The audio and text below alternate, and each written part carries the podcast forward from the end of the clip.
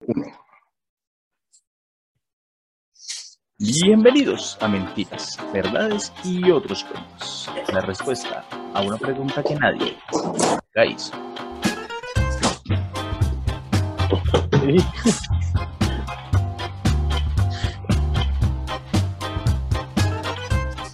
Alcancé, alcancé a traer mi cerveza. Importantísimo. Muy bien. Yo Sin no alcancé. no hubiera podido hacer nada. Tengo eco. ¡Eco! ¿Otra vez? Esto es, esto es muy. Estamos bien seteados. Bueno, señores, buenas noches. Buenas noches a todos. Buenas. Muy buenas noches. Hoy estamos, hoy estamos en una noche de miedos. Edos, edos, edos. Eso, no sé si. ah, gracias, gracias, Scarlet Wish. Eh, no sé si, si podamos, o si tengamos a alguien que tenga una fobia de escuchar eco. Si es así, hoy va a sufrir mucho. De hecho, hay una de Señores. eso. Sí, ok, ok. Entonces, señores, con ustedes eh, vamos a presentarnos a todos y arranquemos con este tema súper bueno de hoy. Son las fobias o los miedos irracionales. Ahorita lo describimos levemente, pero no las fobias cualquiera. Vamos a hablar de las fobias más extrañas que hayamos encontrado en Internet de acuerdo a lo que nosotros hayamos hecho como búsqueda. Es decir, por ejemplo, yo busqué por mi lado, como siempre, pero ahorita les voy a decir cuáles son. Es a mi izquierda, Félix Eduardo Correa con una camiseta muy bonita de Perú. ¿Te pegué? ¡Oh! Es Darth Vader peruano. Ah, está muy buena esa camisa. Está genial. ¿Qué más, Eduardo? ¿Cómo va? ¿Qué más? Bien, bien, bien. Ah, Por bueno. acá. Tratando de no toser. No. Esto iba a decir yo, pero me ganaron de mano. Muy bien, a la izquierda, pero abajo. Con nosotros el gran Rolling Stone, o más bien, eh, oh, se me olvidó el hermano de Thor, ¿cómo se llama? Loki. Loki. El hombre de la Stone. de Loki. Sí, sí, sí, sí. ¿Qué más, Jorge? ¿Cómo va todo? Bien, bien. ¿Todo bien por Cúcuta? Pues sí. Como siempre. ¿Cuándo pasa algo aquí? Eso sí, eso sí es verdad.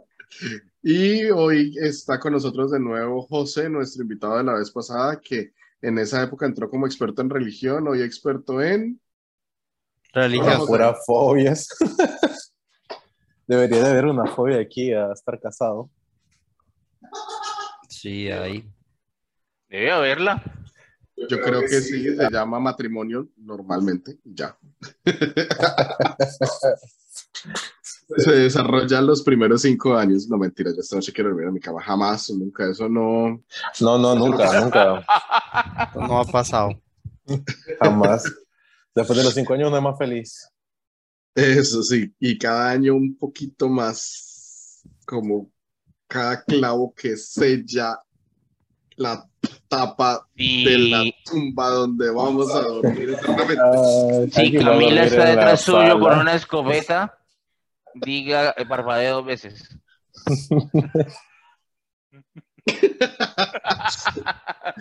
Bueno, señores, ahora sí, ¿quién quiere arrancar? Porque venimos con toda. Yo tengo las mejores fobias, pero bueno, pero bueno, antes de que empecemos, definamos, definamos entre todos qué sería una fobia, porque no es lo mismo un miedo común y corriente que una fobia. Entonces, un miedo normal, es como, no sé, yo, la cucaracha voladora, a cualquiera de nosotros nos ha dado miedo. La cucaracha voladora no es un miedo, es una respuesta lógica a un ataque. Y por supuesto, ¿quién podría controlarse a eso? O sea, no hay una manera varonil de reaccionar a una cucaracha voladora. Es verdad, lo he vivido. he tratado de cazar una cucaracha y me ha salido volando hacia mí. Porque es que las miserables vuelan hacia el rostro. Ellas saben hacia dónde volar, es muy feo. Y eso lo han aprendido con años de evolución. Es como los depredadores que ya saben que tienen que ir al cuello, la cucaracha sabe ir directo a la cara. Tal cual. Pero eh, en este caso son miedos básicos racionales, es decir, nosotros sabemos que, que algo nos ataque, sea una cucaracha, una hormiga, ah, sería chistoso, eh, o un tiburón, pues es un miedo regular. Pero las fobias son estos miedos irracionales, es decir, algo que para el resto del- de la gente no es normal. Eh, no sé, la fobia a las alturas, es decir, la imposibilidad física eh, eh, o al menos pues en su cabeza de estar en un lugar de altura, que es un- una forma que Más- nos obligan, señor. más que que no sean normales para los demás, es como que no se tiene control sobre la reacción al miedo. ¿Sí? O sea, porque es muy diferente decir, yo le tengo miedo a las arañas porque no me gustan las tarántulas porque son grandes, peludas y matan, a tener aracnofobia, donde una margarita, que es una araña así de grande, que no hace nada, hace que una persona se quede pegada al, al muro completamente paralizada, sin manera de hacer nada. Ella, esa persona sabe que esa araña es, es inofensiva, pero no puede evitar tener un terror hacia esa, esa araña. tal cual, es irracional completamente, puede causar diferentes síntomas, eh, desde quedarse paralizado completamente, sudoración, eh, eh, miedos extremos, eh, hasta desmayos. Eso se ve mucho en algunas situaciones grandes. Eh, cerrar acá mi, mi WhatsApp. Entonces, señores, hoy vamos a hablar de esas fobias, esos miedos irracionales a las cosas extrañas que hayamos visto en el mundo. Entonces, los invito a que el que tenga el miedo más extraño que haya encontrado lo diga de primero. Lo voy a dejar a ustedes para que arranquen. Yo creo que más que raro, yo podría comenzar con uno que sí es muy ridículo, sobre todo ahora que estamos en pandemia, y de hecho yo lo sufrí mucho, es la tripanofobia, que es el miedo a las agujas. Eh, todo lo que son inyecciones, yo, yo honestamente soy muy malo para esas cosas.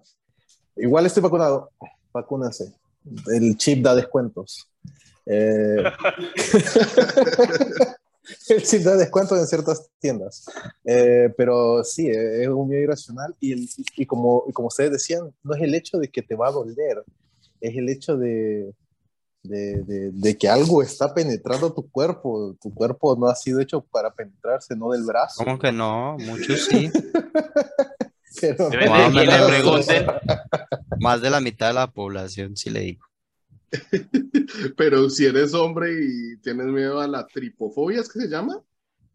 No, Tripanofobia. tri- Tripanofobia, tripofobia es otra. Tripanofobia. Tripofobia es miedo a que lo penetre una tripa. Ay, mentiras. Una tripa colgante. Yo tengo dos, dos Ok. fobias que son cosas que son muy normales para, la, para una persona, pero tener esta fobia tiene que ser totalmente paralizante. La primera es la vestifobia, que es el miedo a la ropa. Ah, verga. O sea, que esa gente que todo el día está en Le tiene, le tiene miedo a, a la ropa, así de Pero, sencillo. Chévere. Es un miedo, es una, eh, digámoslo así, una especialización de la bacterofobia y es que la gente le tiene específicamente miedo a las bacterias que pueden estar en la ropa. Y Ah. les da miedo ponerse ropa que no hayan procesado totalmente para estar impe- impecable e higiénica. O sea, ¿eso es su miedo? ¿Usted tiene un miedo a la ropa? a la ropa. Usted no puede tocar ropa, no puede ponerse ropa, no puede acercarse a otras personas que estén vestidas y usted no esté seguro que esa ropa no ha sido higienizada correctamente. Pero tú tienes ese miedo. Es un miedo. Es un miedo muy útil, ¿no? O sea, pongámoslo de esta forma. Yo salgo con una persona, me la llevo a algún lugar donde no haya mucha gente y le digo, no, lo siento, es que yo tengo miedo a la ropa. Necesito que nos la quitemos de inmediato. Eh, hay dos problemas para su plan. Cómo llegar a donde la persona, cómo acercarse a la persona y cómo entrar a un sitio donde hay muchas personas con ropa. Tres detallitos, ¿no? ¿Le cubren las hojas? Las hojas. ¿Le cubren los ojos? Eh, Probablemente ella no se dé cuenta. Gracias por eso, porque eso me lleva al segundo, a la segunda fobia más rara que encontré, y es la optofobia, miedo a abrir los ojos. No, esa lo tenía el de los X-Men. Qué horrible. Sí, de hecho sí.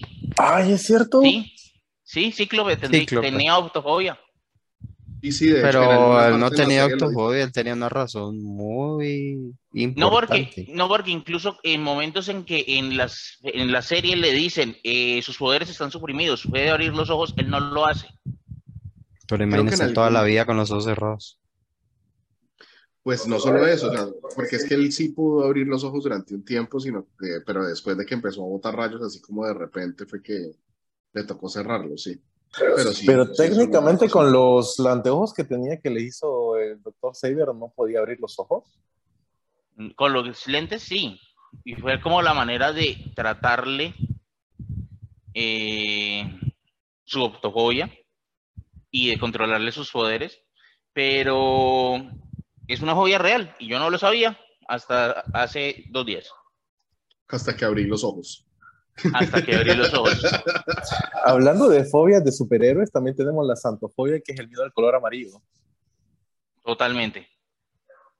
Eso es el miedo de los linternas, linternas verdes.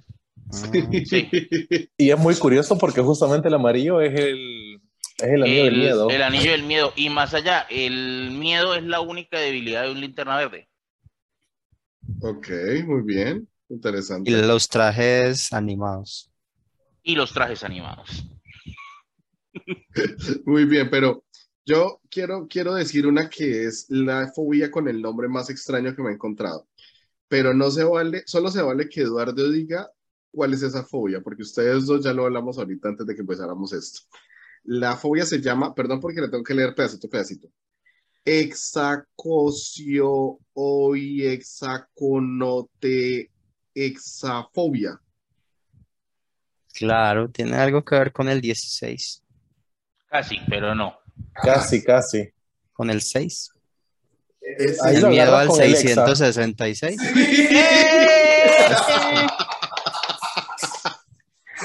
Tal cual. Eh, también llamada el triexafobia, curioso miedo que esto, curioso extraña fobia que da miedo a ver representado en algún lugar, en algún momento, el número 666, encontrárselo en su cuenta de ahorros, encontrárselo, no sé, en un billete. Pero en cualquier eso- lugar donde vean el 666 causa una fobia, una angustia. Esa es la Esa- fobia de las viejitas. Esa fobia también la hay con el número 13 y con el número 4 en Japón. Eso es muy cierto. Aquí en los elevadores de Canadá eh, no existe el número 13 en muchos elevadores, por eso. ¿Sí? Sí, Te brincan claro. el piso 13. El piso 13, y de hecho es una superstición en muchas partes. Y en, por ejemplo, los en aviones, los hoteles, en los hoteles japoneses, el número 4 eh, está, está vinculado con la idea de la muerte. Y los hoteles japoneses no tienen habitación número 4.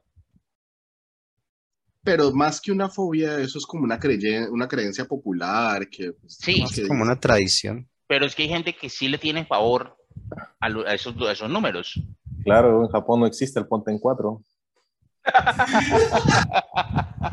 Por eso se van a extinguir. Fuera chiste, fuera de chiste, yo estoy esperando la noticia. De Japón desde el 2020 está cerrado a cal y a canto, no están dejando entrar ningún extranjero que ya no tuviera visa Ajá. y no se están reproduciendo. Así que yo simplemente estoy esperando la noticia de que todos en Japón eventualmente se extinguieron, que una isla completamente adecuada, eh, primer mundista, y nos vamos a mudar los latinoamericanos allá sin que nadie joda. Yo quiero derrumbarte esa idea porque China va a llegar ahí. China llega más rápido porque es vecino. Y casi no le gusta invadir. Bueno, pero vamos a decirlo, ¿no? Y China invadiendo Japón tiene un pésimo récord. Cada vez que lo Sí. intentan les cae un, torna- un tifón. Les cae un kamikaze. A una bomba nuclear. No, eso es otra cosa. Eso es otra vaina. Sí, no. Bueno, pero antes de seguir con mis fobias religiosas, porque obviamente tengo todas las fobias que tienen que ver con la religión, quiero escuchar la fobia raro. más rara. Sí, la fobia más rara que haya encontrado Eduardo. ¿Yo? Ah, ay, yo tenía una por ahí, espéreme. La de No los sé si sea rara, pero es muy gracioso.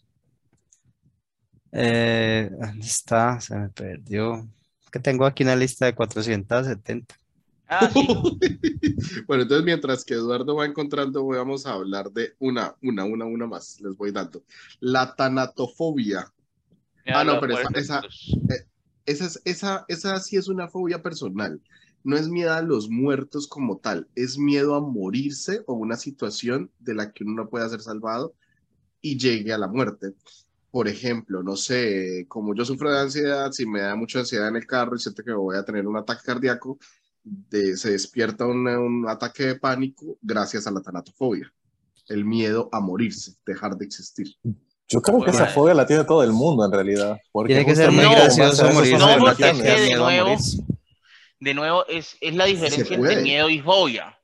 Porque es que una cosa muy distinta es decir, uy, es que caminar por este callejón oscuro, de pronto me roban y en el hecho de robarme me matan, voy a decidir cambiar de callejón porque me da miedo pasar por el callejón. Y otra cosa es ver el callejón y de repente tener la idea de que si paso por ese callejón me matan, entonces por lo tanto me quedo aquí paralizado, completamente tieso, sin nada que hacer. Tal Pero cual. es que muchas- en realidad si lo piensas, por ejemplo, las religiones se basan en eso. La mayoría de gente sigue una religión porque le da miedo a lo que pasa después de la muerte. Todos quieren vivir bajo la vida eterna. Mm, Pero no es un miedo, pero no es un miedo irracional, es decir, el miedo, el- la fobia es el miedo, ese miedo al, eh, a- que no tiene escape de sí mismo. Es decir, cuando uno tiene tanatofobia, tiene miedo a morir, pero es un miedo que lo paraliza por completo o que incluso llega a suceder lo que dice Eduardo, ¿no? Qué feo sería que una persona con tanatofobia se muera porque, por el miedo a morir. Porque de Yo, hecho el yo miedo no dije puede ser feo, tan yo dije fuerte. gracioso. Bueno, porque de hecho el miedo puede ser tal que puede hacer que se Murió de un ataque de miedo a la muerte. Pues imagínese ese titular ahí. Yo Pues, puedo, cubo, yo cubo. puedo imaginarme al cubo sacándole jugo a eso, hermano. No lo dudo. Eso sí está facilísimo. Ok, Eduardo, entonces, ¿cuál es su fobia más extraña encontrada?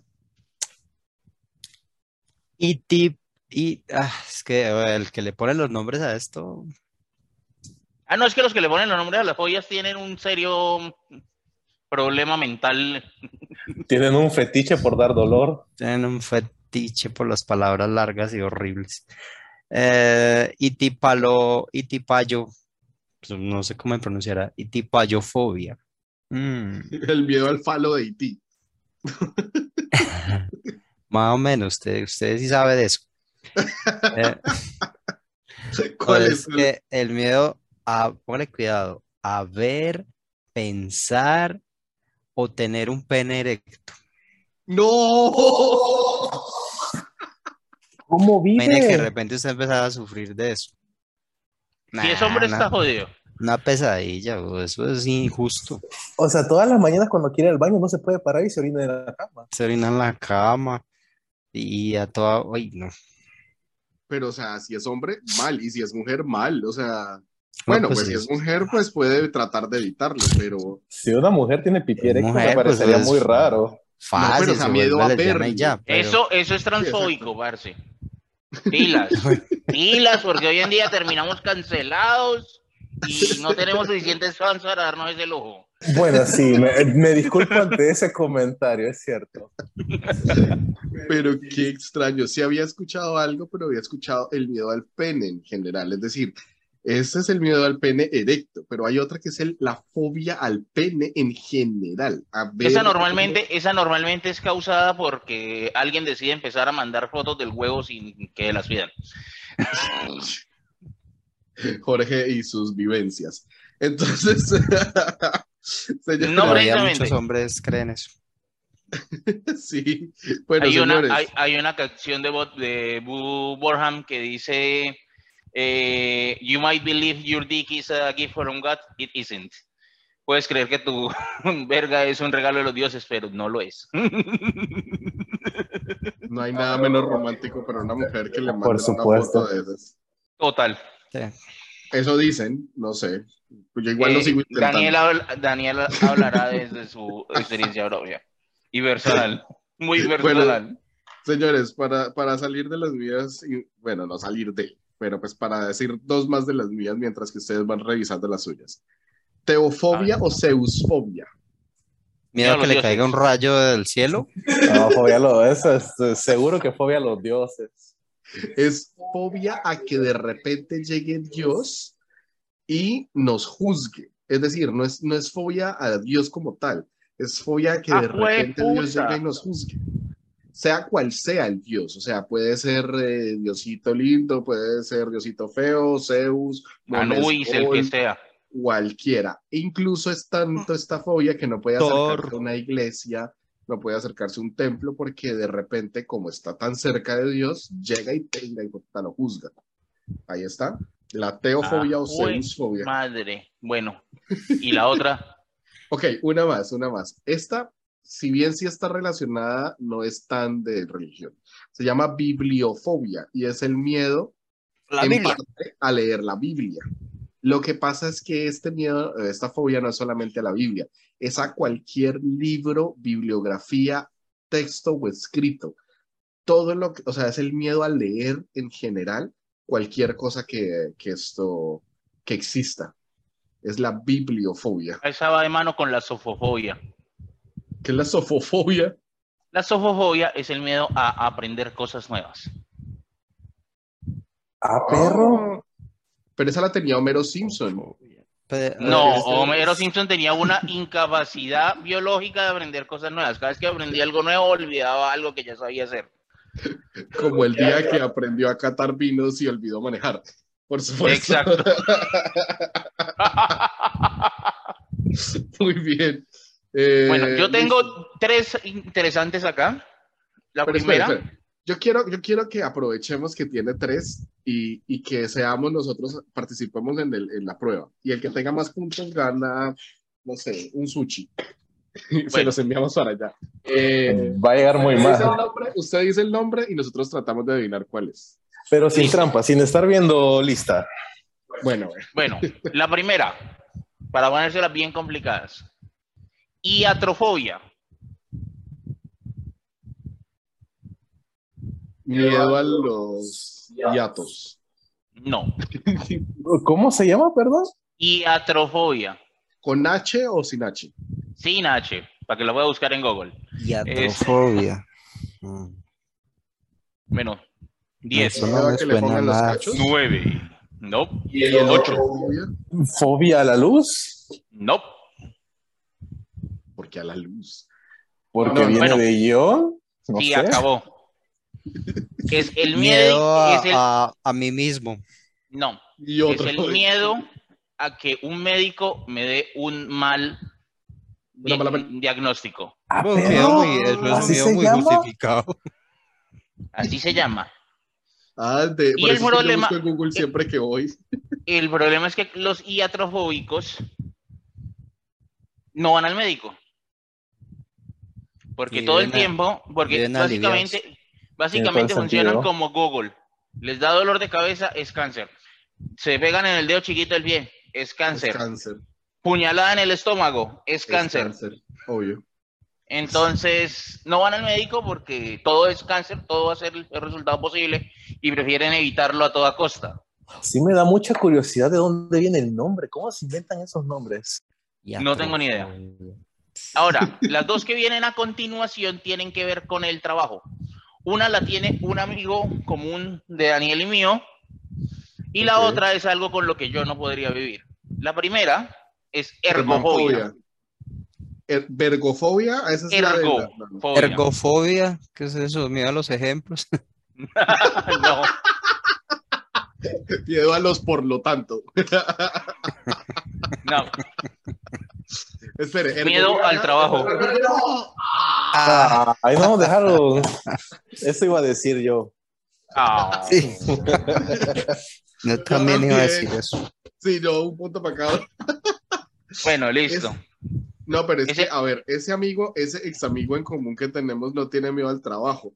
El trabajo tiene miedo de él. Porque Bueno, es que puede no ser. es capaz de hacer ningún trabajo. Puede ser una mierda. Bueno, y por otro lado, tenemos la lógico-mecanofobia. Ah, eso está muy fácil. Miedo a Ah. la lógica matemática. No, No, el No, miedo, miedo a a cómo funcionan las máquinas casi, la casi. escribir. No, casi. Miedo a las máquinas. a Miedo a escribir en computador. Va por ahí. ¿Por cuál ¿Cuál de los dos? dos? Eh, eh, Eduardo, Scarlet Wish. Ah, ok. Um, ¿Miedo a los teclados? no. Miedo a los computadores. Ah. Cerca. bueno, en unos años se va a volver realidad. Pues, No, pero- según Terminator, Sí. Sarah Connor Pero- tenía lógico mecanofobia. Pero- Justificada, además. Entonces, si una máquina la intentó matar, cualquiera, ¿no? Bueno, dijimos a la persona más importante que tenía la anterior fobia en, nuestro, en nuestra cultura, ¿no? Eh, don Ramón tenía ese miedo a trabajar, yo creo. Ese man nunca sí. trabajaba. Yo creo que era el más importante. Ve, pero qué interesante miedo a los computadores, pues, eh, cómo juegan Dota, pobrecitos. No juegan Dota. Juegan. Y viven felices por eso. Nunca se les ha destruido su vida por eso. Exactamente, los apoyo. Bueno, listo, Jorge, muchas gracias por las tres fobias extrañas, pero nadie ha dicho esa fobia, esa fobia del nombre rarísimo que todos compartimos ahorita. Porque ¿El no hipopo? queremos. El hipopoco- ¿Cómo es que es? ¿Cómo es que es? Bueno, voy a intentarlo. Hipopotomo- hipopótamo monstruos esquipedalofobia. Esa joda. Esa misma. El miedo a las palabras largas y qué perro el que le puso esa, esa- ese nombre. Es como, lo voy a diagnosticar solo para que salga corriendo. Solo para que todos los que sufran de eso nunca puedan decir de qué sufren. El día, el día que voy a decir, el día que el- la, el- la persona voy a decir, es que yo sufro de hipopotomonstrosesquipedaliofobia sin desmayarse, está curada.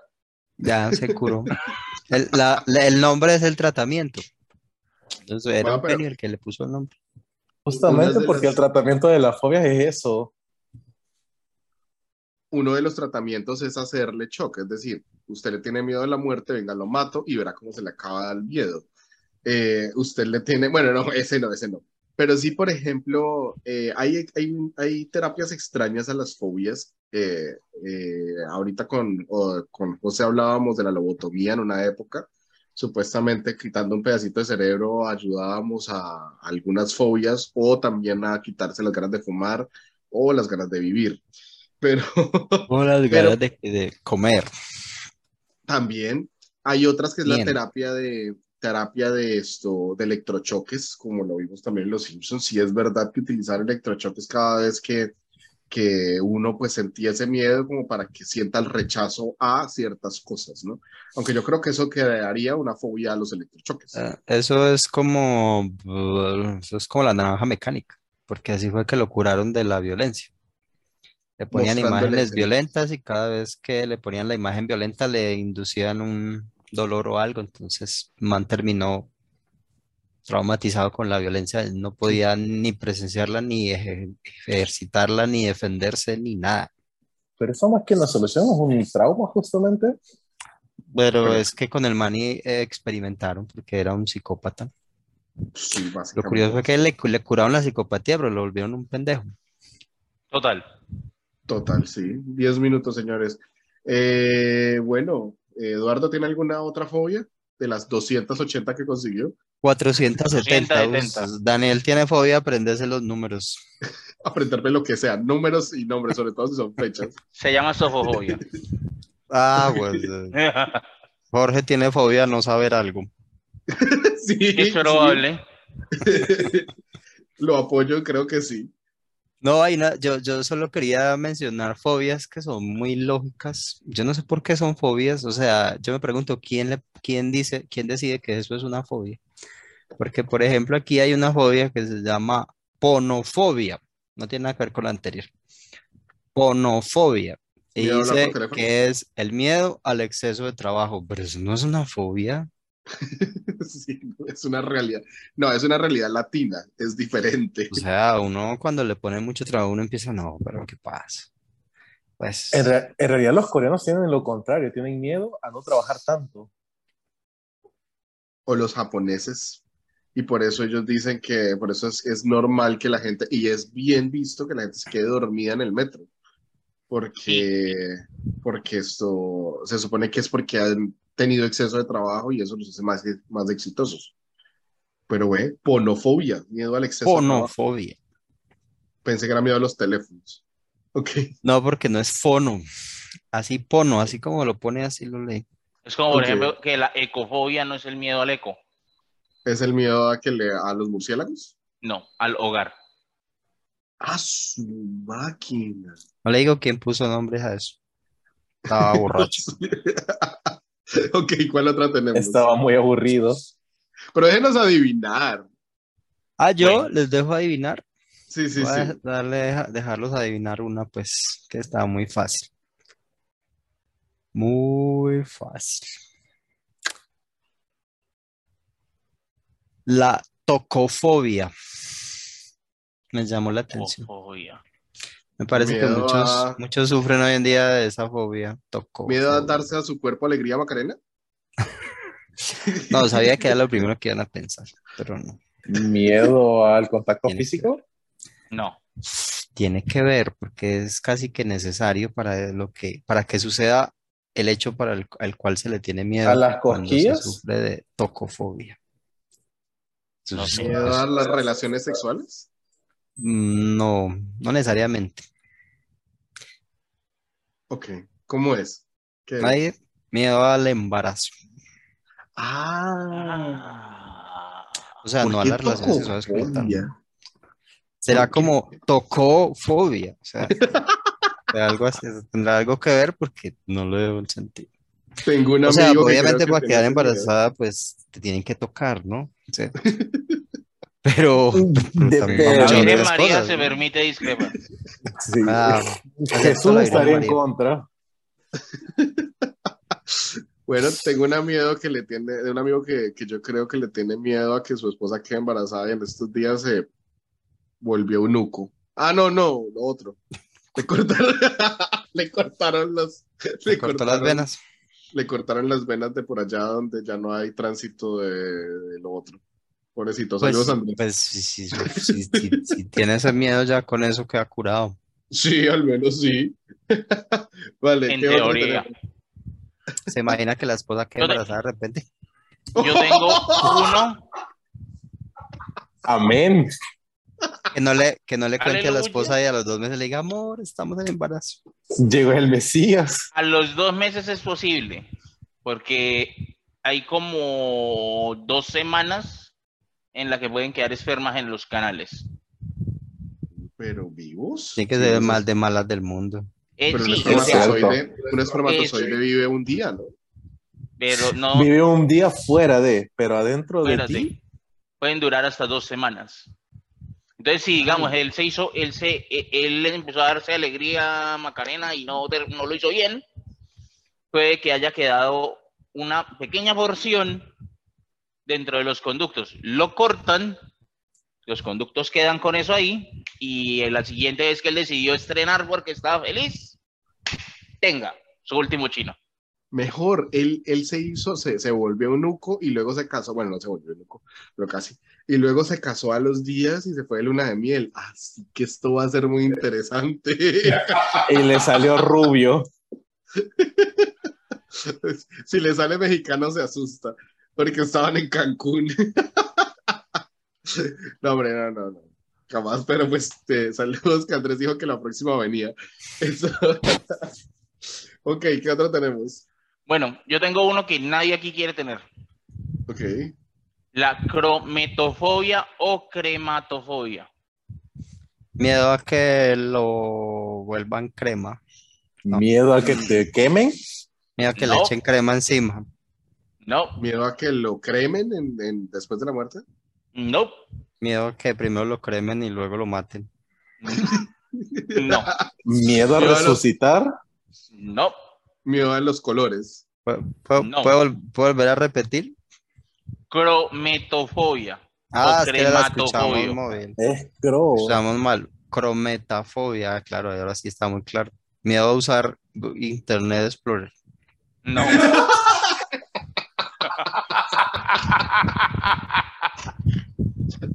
Claro. No.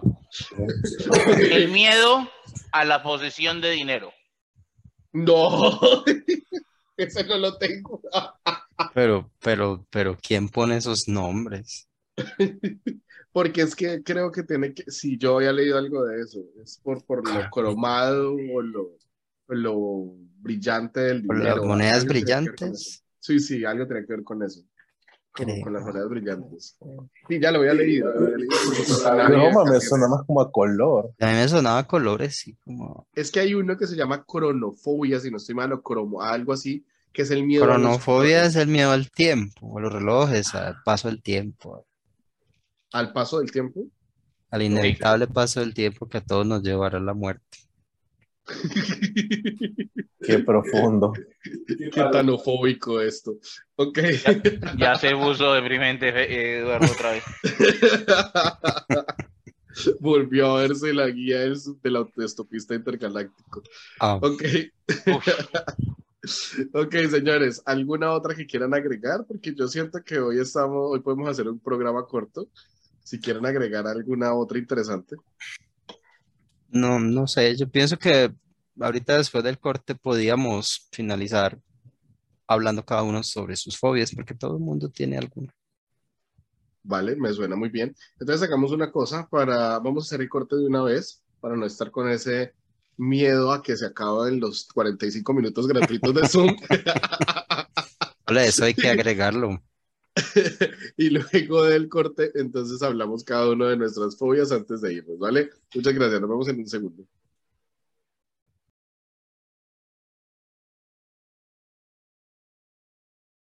Miedo a la, miedo a la fama. Miedo a la fama, sí, pero eso no sería en este podcast. Esa Bueno, es, un- señores. esa es- esa es una fobia real, le cuento. Sí, sí, sí. Bueno, volvimos, señores, entonces.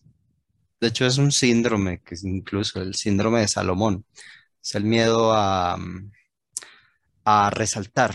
Muchos estudiantes lo sufren. O sea, muchas personas lo sufren en la época de estudiantes. Les da miedo levantar la mano, les da miedo hacer porque les da miedo llamar la atención por encima del resto. Quieren estar siempre.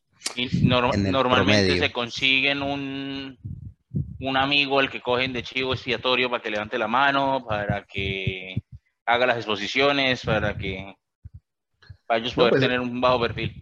Pero es que eso ya es un tema como de supervivencia, ¿no? Es decir, generalmente las personas quieren estar en un círculo de aceptación, en donde sus amigos y ustedes o uno es igual, por así decirlo. No, pero es un síndrome. O sea, porque no es un miedo racional, eso no.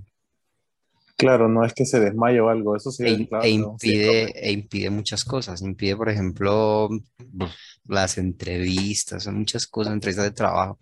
Si esas personas no superan ese miedo, terminan en trabajos de mierda y cosas así. Sí, Porque nunca, pues nunca, nunca quieren sobresalir, no- nunca, o sea, nunca llegan a alcanzar ningún logro porque siempre se frenan a mitad porque algo les impide. Bueno, es pues también pasa que, también pasa que las personas que sufrimos de ansiedad, eh, muchas veces nos da miedo ciertas cosas como, no sé, hacer una fiesta. Es decir, es el miedo, es el miedo a que no salga como creemos o la ansiedad de que no saber si va a salir bien. Y entonces nos pasa muy seguido que armamos planes para una fiesta y justo antes de que se vaya a dar la fiesta lo cancelamos. O decimos que vamos a ir a algún lugar y justo antes de que vamos a llegar decimos no, mejor no y nos enfermamos o buscamos alguna manera de no ir. Eso nos Pero eso lo tiene todo el- todos los que están en el podcast entonces. Sí, y luego sí, lo es muy- es bloquean muy, a muy uno. común parece, ¿no? Es muy, muy Yo, extendido. yo conozco uno que quedó chueco de la cara para no venir a dos podcasts. Y luego lo bloquean a uno. de Al extremo, llegamos al extremo. Uy, no, Marcelo, es que ese día, e- ese día yo estaba reventado y, y, recién, y, y recién enchuecado de vaso. Ah, No, pues cómo. Pues si nos hubiera dicho, todos lo hubiéramos Claro. No tenía genio. Pero créame que, créame que eh, eh, Miguel le pasó lo mismo, por el- lo mismo, exceso de estrés, y más o menos unos seis a ocho meses y ya estaba bien. Sí, no. De, por ahora tengo eh, síndrome de, sonrisa de la tortuga ninja. Le, le puedo decir lo que le decían a, a Miguel, pero no se Cualquier cosa, escoja a Miguel Ángel, que es de la espada, ¿no? No, ese ¿Cuál es de de los chacos. mal. A Miguel le decían el dos ¿Cuál es caras de? Batman. También me lo han dicho ya. Dos Ah, caras. sí, ah, sí. Me Esta es mi cara hermosa. Me lo dijo, Esta es me lo dijo. Es más, Es un Mi- muy mi- buen villano. mi esposa me dijo que si de aquí a octubre no he mejorado, ya tengo listo el disfraz. ¡Qué ternura! Está, está fácil ya. A mí me gustó mucho cuando Jorge puso mi esposa y luego dijo, no veo el anillo en mi mano. Eso fue Facebook. y así fue como Jorge se le torció la cara. Entonces- Por ahí va, por ahí va, pero no. Ah, no, mentira. Entró en un bucle de, de contradicción, así como los robots de Asimov. Ah, pero es que los Ah, robots de Simov eran lo más fáciles de, de, de cascar de todos. Se mataban solos cuando no, mataban todos podían. después de que enredaban. cuando no se enredaban con las tres leyes.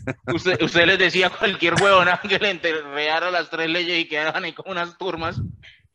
Ah, ahora quiero leer Asimov o verme la serie mala que estaba en Apple. Ay, Eso no es Fundación no es tan mala, lo que pasa es que si usted se leyó los libros, hay muchos detalles que cambiaron.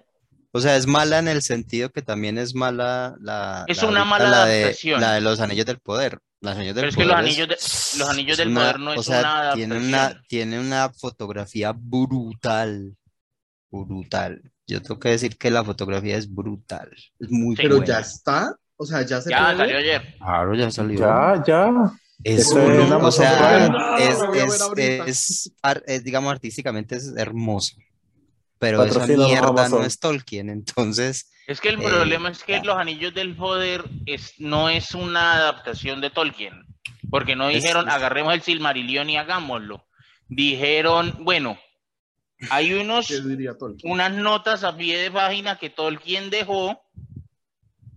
Entonces vamos a hacer una serie más o menos basado con los pie de páginas que Tolkien dejó por ahí volando. Ok. Claro, ¿no dijeron, los hijos? ¿Quiénes son los personajes favoritos? Los elfos, hagamos de eso. hagamos No, es que elfos. No son Pero ahora los- van a ser negros. Ay, lo del elfo negro es una pendejada. Pero ya Ya de la serie, por favor. de- de- de- Oh, Perdón, es, perdón. Es tan, es- es tan Y absurdo como, latinoamericanos. es tan absurdo ¡No! como poner a tan absurdo como poner al rey de Wakanda rubio. Es igual de absurdo, no Mm, tiene no, sentido. es distinto. Si quiero recalcar eso, o sea, es moreno y latino. Es moreno, o sea, el tipo no tiene nada, o sea, de elfo no Pero ya tiene tenía. pero Tengo Si más cara de elfo yo, no le digo Si me dicen, si me dicen que eso es genio Derbez, voy a, voy a Es más, No. me voy a disfrazar de elfo este, este octubre. Ya estoy Ah, legalmente autorizado ya. Ya vio, así como yo me puedo disfrazar de. Thor desde que salió Endgame Fase. Bueno, sé que hay un miedo, una fobia a que le dañen a uno las series o películas. De pronto tenemos a alguien así, le estamos tirando todo el capítulo 1 de Los Anillos del Poder. Ah, por cierto, spoilers. sí, a, a propósito. Spoiler. No, lo que Uy, pasa sí, es lo- que lo- no, lo no siento. estamos, no estamos diciendo nada acerca del desarrollo del, del capítulo, simplemente que es muy bueno, la serie es muy buena, pero mí me el gustó. que quiera, el que quiera ver adaptación de Tolkien no la vea porque no es una adaptación de Tolkien. Y lo mismo pasa con la serie La Fundación, es buena, a mí me, me pareció, me vi, no me la vi toda, pero me pareció chévere, solo que es un, es un error de ponerle la fundación porque no es la fundación, No es fundación. otra no cosa. es fundación. Es una Pero serie como- de ciencia ficción muy buena, pero no es Como la- película de ciencia ficción, como serie de ciencia ficción, es, es- muy buena. Es muy buena, eso. Y tiene las ideas básicas, Se, se basa libremente, se basa libremente. basado sí, libremente en los libros de Isaac Asimov. Inspirada, Inspirada, en- eso. Pero entonces si lo pusieran así, serían francos, ¿no? Y uno diría, ah, bueno, tiene cositas de Asimov, pero, pero uno sabe que no son los libros. Pero se lo Mm. ponen basado en la, la saga de la Fundación, uno espera ver la saga de la Fundación y resulta que no. Pero eso ha pasado con mucho, es decir, yo me decepcioné mucho de La Torre Oscura eh, después de esperarla por años. La película es pésima. Se supone Yo creo que la culpa de eso la tiene Pero La es tiene- que, la, la culpa de eso la tiene Jackson. La culpa la tiene Jackson. No, la, la culpa, la culpa de, de que cualquier película de él que sea basada en un libro de él salga mala es de El mismo. Sí, se me olvidó el nombre del autor, maldita sea, y me estoy leyendo ¿Stephen todos los benditos libros del Stephen King. Sí, es que No, el pero problema yo me es refiero que a que el la- la problema es que de- Stephen King, o sea, mire, va- va- voy a poner, o sea, comparar es malo, pero en este caso es muy bonito. Ok, a propósito, Cuando- eh, lapsus, lapsus ñoño entre, entre. O sea, por ejemplo, si miramos lo que, le, lo que hizo Neil Gaiman con Sandman, de que se negó a que le sacaran películas y series a uno de los cómics más famosos y prolíferos que hay, como es Sandman, durante años y se negó y se negó y se negó hasta que por fin apareció Netflix y le dijo, está bien, le damos el control creativo de la serie, pero déjenos hacer la puta serie. Y él dijo, listo, hagámosla. Y es una belleza de adaptación. Mucha gente En se las queja de cosas- Chi Constantine, ¿no? De la, de la chica Constantine. La chica Eso, eso es, una- eso es una problema cuestión de de derechos de autor. Problema de derechos. Eh, ya, eh, Joanna Constantine. Y de hecho, Pusieron un a la mamá. que Gaiman ya había creado. Ah. Joanna es un personaje original de Neil Gaiman que él creó basado en John Constantine para hacer una escena en el pasado que conectaba con la trama en la que aparecía John Constantine en el cómic. Mm, Por cuestiones de que Warner Media son unos pendejos y DC Comics ahorita es un desastre. Eh, supuestamente ellos tienen un proyecto sobre Constantine que a mí me tiene cagado el susto porque cada vez que hacen algo de Constantine lo hacen mal o lo No, hacen muy bien y luego lo no cancelan. estuvo Excepto los- tan la- mal la, la- la- última las ok. película. animadas No, son no, la película fue muy buena. Las La animadas son buenas. gustó. Las animadas son geniales. La, La la serie- película, la película de Constantine sufre lo muy mismo. buena. La serie fue muy buena, pero la cancelaron. Y en cambio, la película de Keanu Reeves es muy mala como adaptación. Es una, es una película interesante, La película pero es- como me- adaptación es de- mala. es de las que películas en que a mí más me gusta ver y, Sí, remirar. el año que se Pero hizo no esa es película. Es, es, es buena. Yo no digo que, se- que, que la película sea mala. Si, Exacto. si que- que esa le- película, si esa película se llama El Exorcista, no tampoco, esa también, esa también ya está.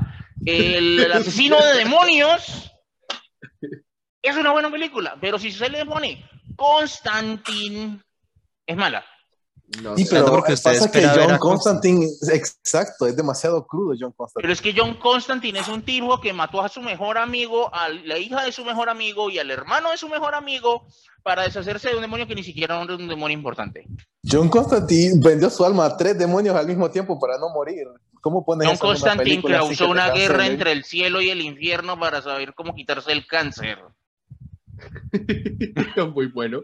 Pero bueno, eh, en una entrevista con Keanu Reeves y defendiendo la película, él dijo que el único personaje que le gustaría volver a hacer, que está muy Es interesado en hacer, es Constantine. Y de hecho, No, y hay el rumor putas, de creo que la están 2. haciendo. Creo que están Sí, sí. haciendo la dos. Y yo soy el primero la que me a la voy a ver en cine.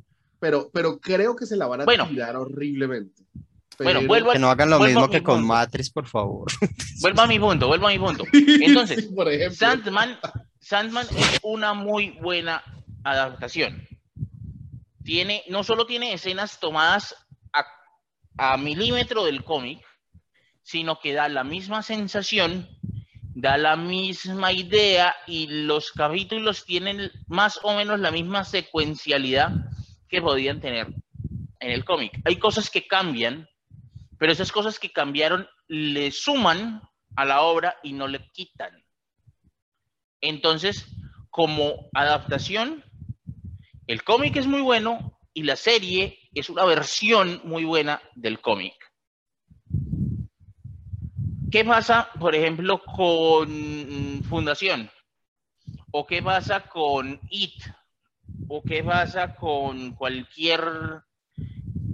Casi cualquier cosa basada en. y, y no estoy tan en contra de It. Bueno, no sé, es que no, no, no, puedo, no me leí el libro, la verdad. Yo sí. O sea, It como película a mí me encantó tanto la 1, la 2 y la Pero le vieja. pasa lo mismo que a Constantine. Es buena. No es IT. No entendí el punto. O sea, no, está sea, diciendo que hay Se películas separa que mucho no- de la obra. Se separa mucho de la obra como que O sea, hay se películas- las películas. Hay películas que son muy buenas. Por ejemplo, Constantine es una buena película de un exorcista. ¿Mm? It es una buena película de un payaso psicópata. Eh, Fundación que, es una buena es una buena serie de ciencia ficción. Pero Jorge, mire, por Pero ejemplo, si se, si se adaptan, si usted se lee la obra, eh, Juego de Tronos es una muy buena serie medieval hasta la última temporada. Hasta la quinta. Bueno, hasta la quinta. Pero si usted se lee los libros, se lee la obra original y viene y se ve esta, no es una buena adaptación porque hay muchas cosas que son importantes en la historia original que no están. O sea, por ejemplo, que en Juego de Tronos, una cosa que a mí me divorció de Juego de Tronos es que no hay un, hay un personaje que es muy importante en los libros, que mueve muchas cosas y que borraron completamente del, de la serie. Porque es un elemento fantástico de los libros que es muy complicado de meter y es el cuervo de tres ojos. Lo terminaron atravesando por allá al final en la sexta temporada, quinta temporada, cuando ya va qué. Cuando ya verán, uno realmente ya le tiene fobia porque no ha hecho nada en toda la serie. Bra- Bramofobia. ¿Mm? Pero pero- durante los libros, Eso el sería cuervo muy buen tema, el ¿eh? cuervo de tres ojos. Mueve muchas cosas de lo que uno va viendo que es el juego, porque es el juego de tronos a la larga es un juego de ajedrez con fichas que sangran. ¿Mm? sí, es, un game- es un House of Cards, pero de la- del medioevo. Mm. De hecho, esa segunda Sí. parte de grabación es de, es de otro podcast. Sí, Es cierto. perfectamente podría pasamos. Esto este es de como- otro podcast. Hay que Solo, meterlo solo en quiero otro agregar capítulo. uno, solo quiero agregar uno. Eso me lleva a Venom. La última película que salió fue una desgracia. Como película funciona, pero como Venom es horrible. No, No tiene no. no, nada no funciona. que ver. Es como Morbius. No Morbius no funciona como nada. O sea, es una, es una película para comer palomitas y eso. Como en ese sentido, pues es una película como O sea, todas, miras a pero Venom, ay, miras se a Venom tiraron al disculpándose con la muñeco, gente. ¿Qué es se eso? tiraron al personaje. Bueno, pero digo una cosa y solamente para defender a Stephen King una vez, una única vez. Eh, esta, esta película que hizo Arnold Schwarzenegger, que se llama El Fugitivo, viene y es basada en un libro de Stephen King que se llama El Fugitivo. Eh, de las pocas que tanto me he visto la película como el libro. Eh, el libro describe un futuro posapocalíptico en el que el tipo es muy pobre y de repente le toca participar en un juego que es en un juego en el que los persiguen para matarlos. La película en general de, de Arnold Schwarzenegger es similar, es un juego, pero el libro es crudo. Es decir, antes de morir el tipo, literalmente explica cómo se le salen las tripas por fuera antes de estrellarse con el edificio. Pero, es, del pero eso, es el es- eso ya es por el estilo del, del escritor, pues. Sí, entiendo. Lo que yo digo es, no habría sido igual poner a Arnold Schwarzenegger en un papel en el que hiciera algo así. Pero es que no se trata de eso, porque, porque por ejemplo, son series que en lo que dice Jorge, eliminan personajes, y no solamente eliminan personajes porque, porque por ejemplo, haya muchos, y no- sino que lo que está haciendo la, la serie esta mm, de Los Anillos de Poder, y es que eliminan personajes que podrían poner, ¿cierto? Que podrían poner porque están, están dentro de lo que ellos tienen y pueden hacer, los eliminan y en, y en vez de eso se inventan otros. Entonces, eso no tiene justificación. Lo que están haciendo es coger la, la esencia de, de la obra y cambiarla completamente. Entonces, no se no puede decir, no se, no, hay, hay unos elfos muy importantes en esa historia, no los meten, a cambio meten otros inventados, o sea, personajes inventados, personajes, au- eh, digamos, originales, pues, de la serie, y entonces uno dice, pero ¿para qué meten a este care? ¿Cierto? Sabiendo que hay O sea otro. que están abriendo el multiverso del Señor de los Anillos. No, Por yo favor, tengo vuélvalo a miedo de lo que va a tengo miedo de lo que va a pasar porque por ahí leí que yo no sé quién había comprado los derechos de todo y que se vienen ahora películas estilo Net- estilo Disney, ¿no? Estilo Disney, que es una película de cada superhéroe. Entonces Ah. ahora se vienen las películas de Aragorn, la película Pero creo que de que Gandalf, la película de Gollum, la película de creo que fue que se liberaron los derechos, si no estoy mal. Y No. entonces al liberarse los De hecho, derechos, no pues, se han liberado todavía porque Tolkien no murió hace tantos años. Pues Tolkien murió, pero su hijo se quedó con los derechos y el hijo murió hace apenas dos años o tres. Ah, Eh, no es que se haya liberado, porque es que solo el- los dueños de eso es la Fundación Tolkien. Lo que pasa es que como ya murió Christopher, Es que necesitan haciendo- dinero. Están haciendo gusta el fiesta dinero. ya con los derechos, ya están haciendo fiesta porque Christopher era el que se oponía siempre por indicaciones de su padre, se oponía a que le hicieran películas a los libros de él, porque Tolkien no quería películas de sus libros. Y, y pues ahora se viene eso, Ah, va a ser horrible, pero bueno, le va a tocar a las nuevas generaciones. Bueno, bueno, señores, entonces terminemos el tema de fobias. Nos desviamos un poquitico, como 20 minutos. Hagamos un corto aquí y volvemos al tema anterior. Tan raro. Podemos hacer un spin-off de esta parte, pero la verdad valió la pena un pedacito. Eh, eh, podría incluso cortarlo y pegarlo al final como este extra es de las de críticas hacia las adaptaciones. Pero bueno, señores, entonces Eduardo nos proponía algo, hablar de las fobias que tenemos cada uno de ellos, cada uno de nosotros. Entonces, ¿qué les parece si empezamos con el que propuso? Eduardo, ¿qué fobia tiene usted? Uy, yo diría que al final, porque yo tengo muchas fobias, pero, pero tengo dos muy marcadas que todo el que me conozca bien sabe cuáles son. La primera es, mm, no es miedo a las alturas, ¿ya? Porque yo viajo en avión, es decir, no es miedo a estar en un lugar alto, eh, es miedo a caerme. Yo tengo el nombre a eso. Creo que todos lo Entonces, tenemos, ¿no? Eh, sí, claro, pero yo no salgo, por ejemplo, a un balcón, eh, a un balcón muy alto. Eh, Ah, yo sí. sí salgo, pero, pero ahí estoy sufriendo. O sea, salgo para ver si, si, si, su- cuánto aguanto. Yo salgo y, y hago una cuenta mental a ver cuánto aguanto. Yo puedo, por ejemplo, pararme en un balcón de un, qui- de un piso 15, 20, siempre y cuando esté mirando hacia el infinito, ¿cierto? Siempre y cuando esté mirando hacia el cielo, no hay problema. Pero en cuanto miro hacia el suelo, hasta ahí llego ya. O Y sea, ahí que ya un me piso tengo- de cristal, ya un me piso tengo de que- cristal no, no. para ustedes es imposible. No, pues a no ser que, no sé, me persiga un zombie igual. Eh, ¿Cómo se llama la fobia?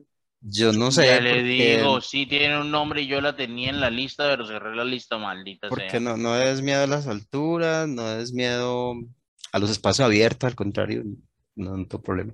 Es miedo a caerme porque entonces yo miro para abajo y ahí mismo entra la imaginación y entonces ya, ya me estoy imaginando la caída o que alguien que esté ahí se caiga, ¿sí? Entonces me Sí. pongo paranoico y me tengo que entrar y, y de paso los entro a todos también. Bueno, pues le cuento que ahí en, en Colombia, en el cañón de Chicamocha, hay un columpio que da exactamente hacia el cañón. Entonces lo que hacen es que lo suben y lo suben y lo sueltan y al final uno solamente ve el espacio vacío. Es decir, prácticamente no siente que lo lanzaron hacia el, camión, hacia el cañón del No, yo, yo, por ejemplo, para subirme a juegos de esos de, de, de, pues, de montañas rusas y eso, o sea, por la Sí. última, pues, por la última, por la última.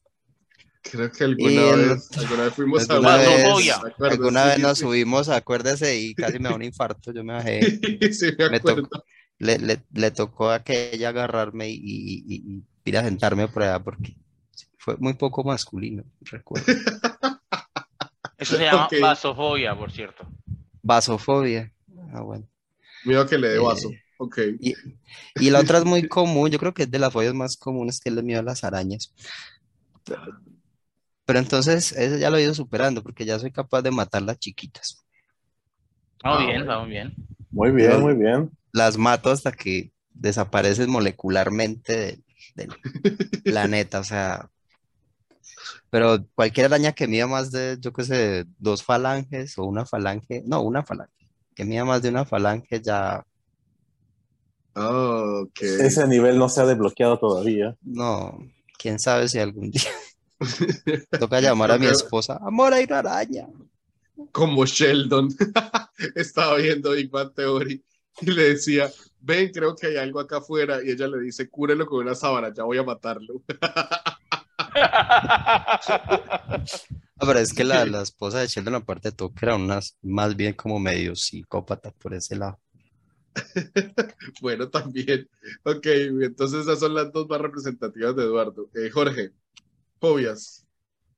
Yo tengo una que no es aracnofobia, porque no es el miedo a las arañas, pero sí le tengo un pavor a los insectos grandes. Y no es de, de miedo de, oh Dios mío, qué miedo, es de hijo de puta vida, que esa mierda y estoy colgado en el techo. Pero cualquier insecto grande, es decir, ¿qué, ¿qué es un insecto grande para usted? Que pues no sé, una mano, un dedo. Una Eh. mano cualquiera corre, marica. Sí, Esa mierda te puedes comer. Una mano lo come a uno. una, una vez, eh, cuando yo estaba en Scouts, me pasó que entró un 100 pies, más o menos como así de grande, a la tienda de Les dicen- campaña. Les dicen mil pies, les dicen mil pies porque son Yo grandes. no tengo ni puta idea cuántos pies tiene esa mierda. Yo salí Yo corriendo no por el creo que Jorge de los haya ca- de- contado. Yo no, es más, ni, yo ni siquiera fui capaz de usar la, la entrada de la carpa para salir porque el animal estaba entrando por esa carpa, por esa puerta, y yo apenas lo vi, agarré el cuchillo de campaña, clavé el cuchillo contra el otro lado de la carpa, rompí la rampa- carpa se hizo y una salí por la puerta. nueva puerta improvisada que yo acababa de abrir. Se hizo una puerta nueva y reluciente. Hizo un hueco en forma de Jorge y salió por ahí. Luego, literal. Luego, luego, luego, cuando pu- pude ver al animal, me di cuenta que era un animal que no era agresivo, que no era peligroso, que no era venenoso, que no era nada. Yo lo sabía. ¿Mm? Digan, pregúntenme si fui capaz de ir a sacarlo de la carpa. ¿Durmió fue afuera? cuando- No, me tocó pedir ayuda para que alguien lo retirara. Ay, no. Nadie te juzga. Los, de- los de Scouts me estaban juzgando ahí bastante.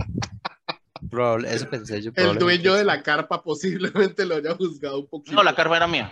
Ah, bueno. Ah, bueno. Entonces su menos papá. mal. Sí. Bueno, pues, Eh, espere, escorpiones. Luego cuando llegó a Cúcuta contó una historia heroica acerca de ese roto. Fue un oso, fue un oso. Este, Espere, antes de que me atacó un oso en Tibú. continúe. Sí, sí, en Tibú. Ok, muy bien. Resulta que una vez un amigo, esta es una historia real, basada en hechos reales, ¿no? Una vez nos, nos invitaron a comer con unos amigos nuevos que estábamos recién conociendo y nos dice la novia del amigo, es que mi esposo tiene, bueno, mi novio tiene miedo a caerse en los ríos o en las, o en las, en las aguas desconocidas. Y yo, ¿y por qué? Dijo, es que pueden creer que después de caerse, se cayó en el río San Lorán acá en Montreal, eh, y después de caerse se bañó tres veces.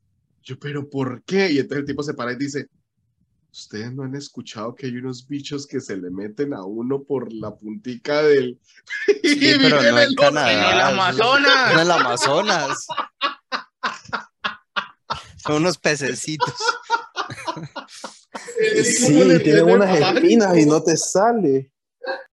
Sí, debe ser Pues no asqueroso. pero- Eh, a mí me daría No debe ser miedo, nada me- bonito, pero eso es en el. Amazonas.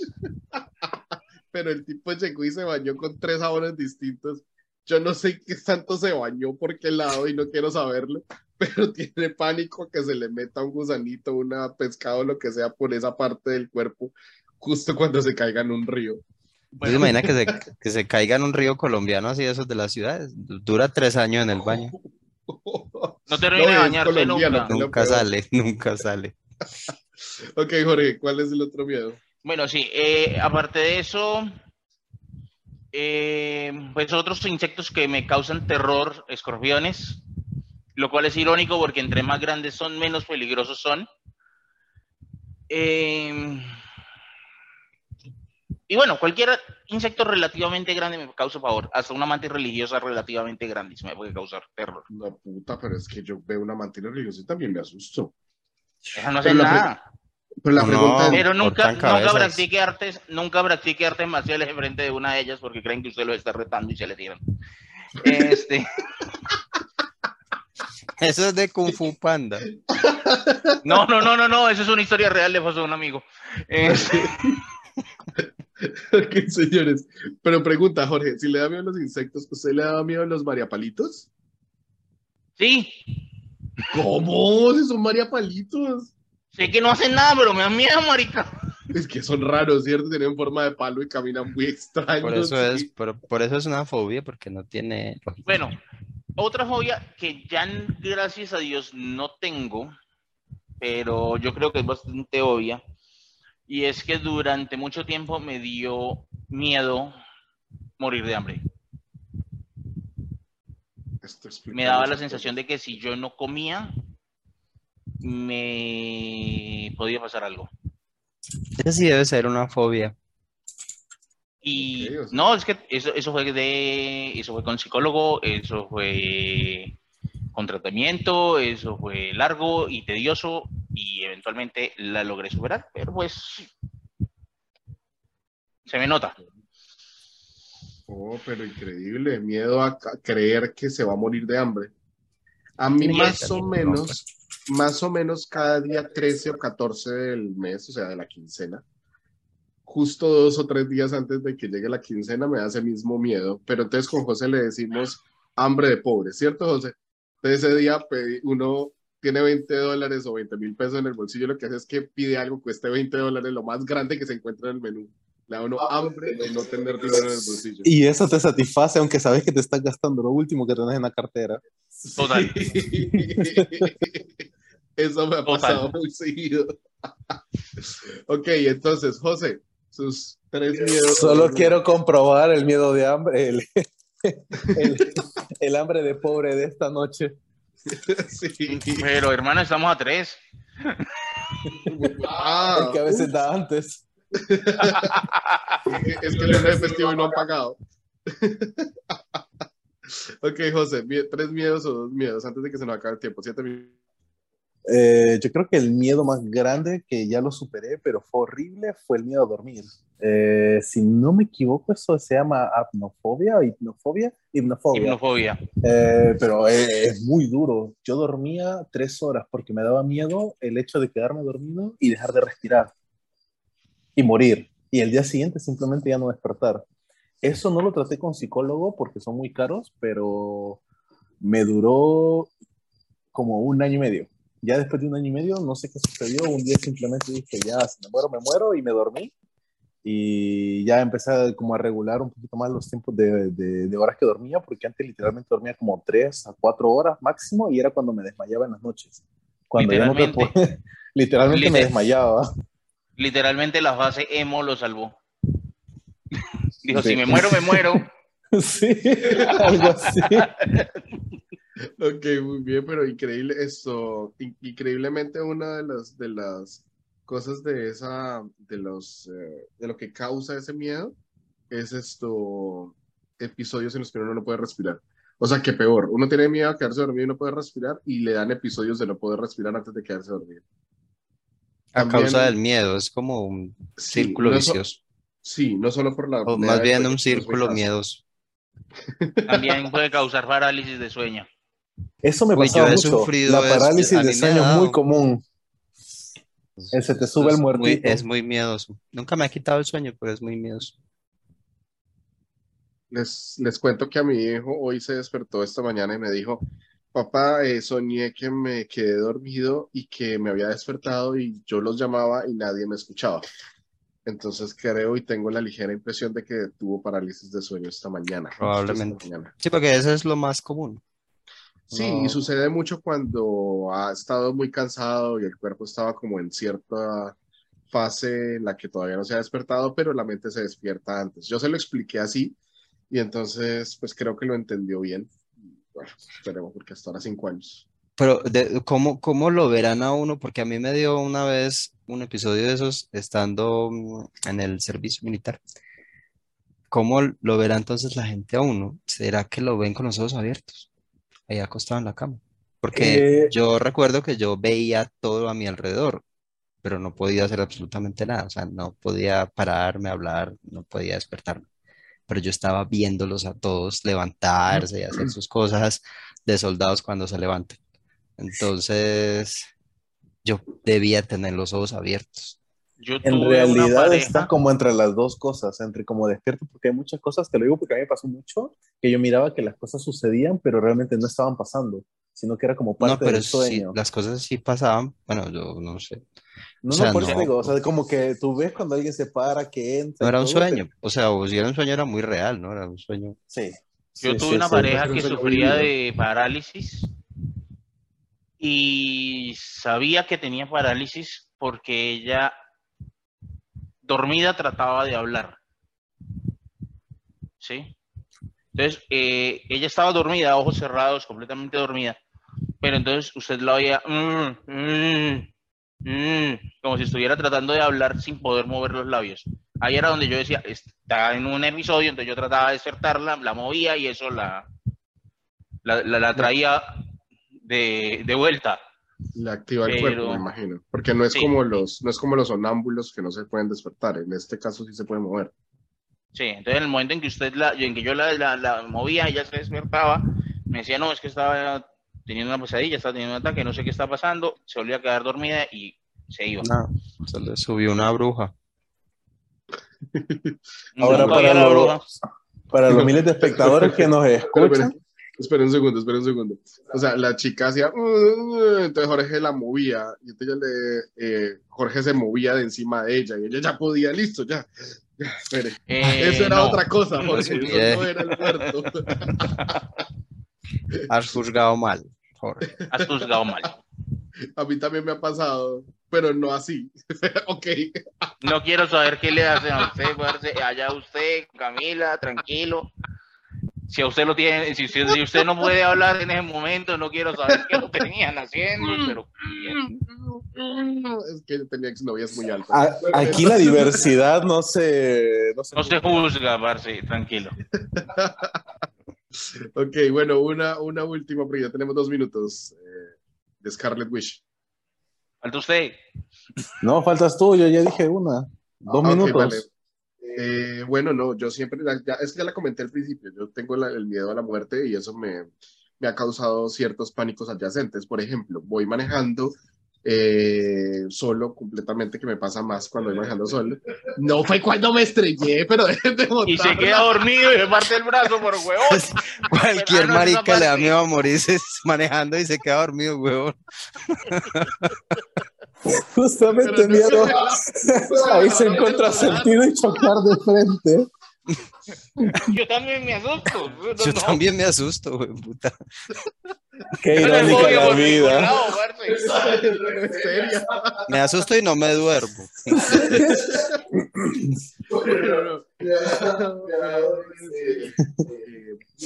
Que me den ataque al corazón, porque he escuchado muy seguido el tema de que uno le da un infarto y pues se muere como que pe- en el volante y, y queda pitando el carro y uno ahí pues bien muertito y solo y pues a qué hora llega la ambulancia. Bueno, ese pánico me da mucho y lo peor es que causa eh, desmayos, entonces básicamente es un miedo muy real porque si me llego a desmayar manejando, bueno, pues sí, ya, ya sabrán. Chocas de frente. Sí. Ya, ya tienen un una ligera experiencia. Pero pues ese No a llegar miedo nuevo a ese que- trabajo. Esa es la razón por la que yo no fumo marihuana, por ejemplo, porque el día que me comí el cupcake de marihuana creí que me estaba muriendo por mi miedo a la muerte. Y por eso fue que terminé en un hospital gritando me voy a morir, me voy a morir, mientras todo el mundo se reía. Y yo estaba un poquito llevado del cupcake de marihuana. Yo no sabía que era de marihuana, eso puedo decirlo a mi favor. bueno, eh, ese, ese es mi pánico y ya creo que queda un minuto, señores. Entonces, pues les agradezco mucho haber venido hoy. Eh, no sé si estoy compartiendo sonido. ¿Sí ¿Estoy compartiendo sonido? Sí. Sí. Señores, muchas gracias por haber venido. Un minuto ya, eh, quedan 30 segundos. Eh, nos vemos en la próxima, que Andrés dijo que iba a participar también. Faltó una Eh, fobia, faltó una fobia. Papafobia, miedo al papa. ¡Ay, sí la leí, sí la leí! Pero esta es muy rara. ¿En Será serio? para el siguiente episodio. En, el episodio, en el episodio que hablemos de adaptaciones cinematográficas, hablamos de eso. Un spin-off.